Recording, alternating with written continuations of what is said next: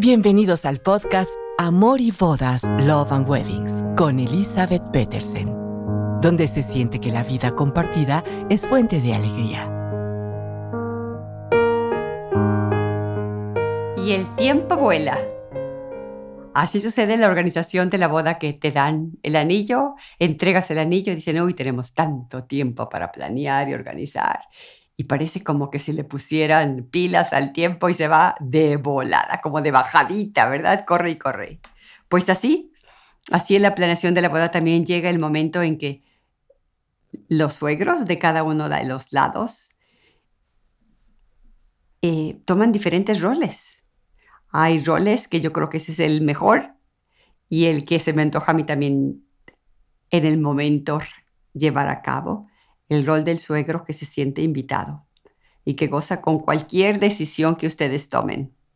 Esa creo que es el rol más favorecedor también para los novios y los mismos suegros que guarden su lugar. Pero hay otros roles de suegros. Hay suegros que quisieran intervenir tanto cuanto en la boda, tal cual si fuese su propia boda. Acuérdense que se los platicaba en otra temporada aquel chiste buenísimo de la mamá y la hija, que la hija le dice, mamá, ya deja de meterte tanto en las decisiones de mi boda. Y la mamá dice, no, ¿qué te pasa? Si esta es mi boda. La de mi mamá fue cuando yo me casé. ¿Se acuerdan de ese chiste?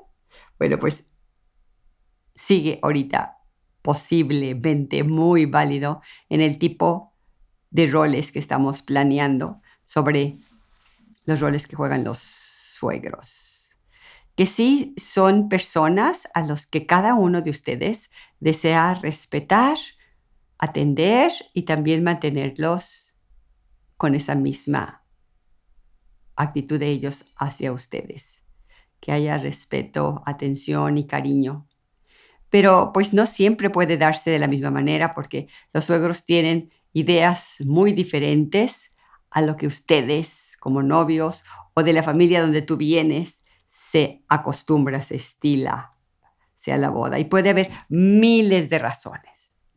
Mi niño más chiquito, mi niño más grandote, mi niño más jovencito, mi niña más querida, mi niña la última que me queda, mi niña la primera que se me va. Siempre, siempre tenemos alguna razón por la que no portarnos tan bien nosotros los suegros.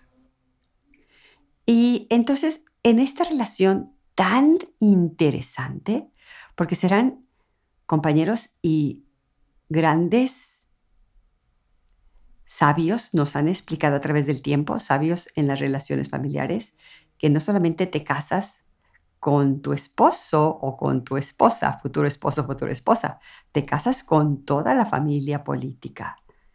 De alguna manera se espera que te sepas relacionar con ellos tanto y cuanto como si fueran parte de tu familia. Lo esperan los futuros suegros.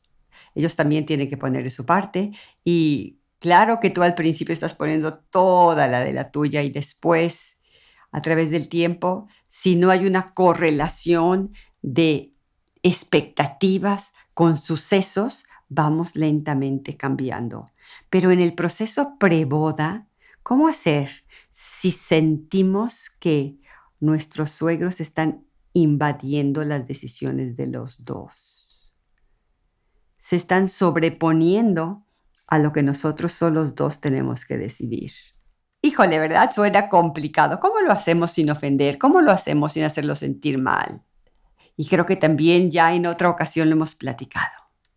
Nada pierden con escucharlos y escúchenlos con mucha atención lo que los suegros tienen que decir. Nace de su corazón o sus expectativas de la boda que tenían para su hija, para su hijo. Ellos también soñaban en sus bodas y también se soñaban haciendo una X cosa determinada, sea invitar a tanto número de gente, sea a su vez también encaminarlos a un tipo especial de celebración,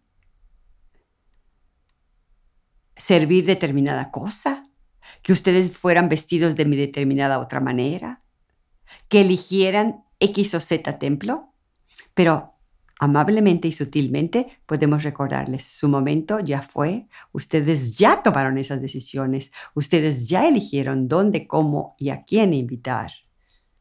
ahora es el momento nuestro.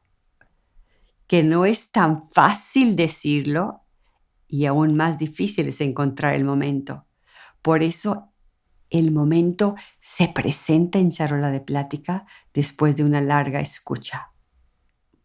Después de de veras con el corazón tratar de comprenderles qué están sintiendo pueden sentir mil doscientas cosas, que los olvidas, que no los tomas en cuenta, que están muy emocionados, que les encanta pero no les parece tan posible, que les gusta pero no les fascina. Pero déjenlos opinar, déjenlos hablar, escuchen.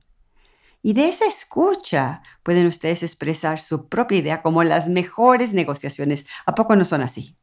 Pero somos muy buenos a veces para negociar cuando se trata de cosas de negocios, cuando hay economía y dinero en medio. Pero cuando hay una relación familiar, como que se nos acaba la batería. Y debería de ser al revés. Deberíamos ser expertos, expertos en relaciones políticas familiares, porque son las que estarán con nosotros toda la vida y nos acompañarán en las súper buenas y serán los únicos que estén cerca o creemos que serán los únicos que estén cerca cuando nos van en las malas. Entonces, ¿qué mejor que establecer una relación de armonía? De sí, si ellos quieren participar, pues sí, invítenlos a escuchar lo que ustedes ya han planeado. Y tengan variable A y variable B para poderles presentar dos cosas en algunos momentos que ustedes creen que puedan ellos opinar. Denles opción de opinar. Y preséntenles dos opciones que para ustedes no es tan trascendental. Si se escoge la opción A o se escoge la opción B, pueden ustedes vivir con ellos. Recuerden que tienen ustedes una superventaja y ellos un handicap. Ustedes empiezan con ilusión un nuevo caminar. Ustedes van para adelante en el camino. Y ellos se sienten y voltean que su vida está hacia atrás. Probablemente digo yo, mal pensado, pero sí, los ven tan llenos de ilusiones, tan llenos de esperanzas, tan, tanta, tanta, tanta emoción hacia adelante. Y tristemente los que vamos envejeciendo, las vamos guardando esas ilusiones y esas emociones en un cajón. Sí, es nuestra culpa. Creo que la vida es tan bella con canas y arrugas que sin canas y sin arrugas. Pero simplemente estamos en un mundo que lo valora distinto. Entonces, si ven a sus papás o a sus suegros pensar de una manera que jamás hubieran pensado, que así ellos pensarían. ¿Qué tal, eh? Me eché tres verbos pensar en menos de dos segundos. Sean ustedes misericordiosos, compréndanlos un poquito y vuélvalos al carril, porque nadie está más emocionado con su boda que sus propios suegros y padres simplemente no lo pueden expresar de la misma manera que ustedes desearían que fuera. O simplemente traen sus sueños de la boda como ellos quisieran que fuera la de sus hijos. Pero hablando, siempre nos entendemos mejor. Y escuchándonos, nos sentimos más queridos, más tomados en cuenta. Pues muchísima suerte en esa participación de los suegros y siéntanse orgullosos porque muchos, muchos no los tienen ya en esta tierra. Entonces, que ustedes los tengan presente y los tengan interesados quiere decir que los quieren muchísimo. Y adelante con la preparación de su boda. No olviden que estoy esperando su mensaje en bodas, amor y bodas, disculpen, es amor y bodas podcast arroba gmail.com. Muchísimas gracias por escucharme una vez más. Nos escuchamos pronto. Gracias por escucharnos. No olviden que la boda es un día y el reto de decidir vivir en el amor es de cada día. Esperamos sus comentarios en amorybodaspodcast.gmail.com. Hasta la próxima.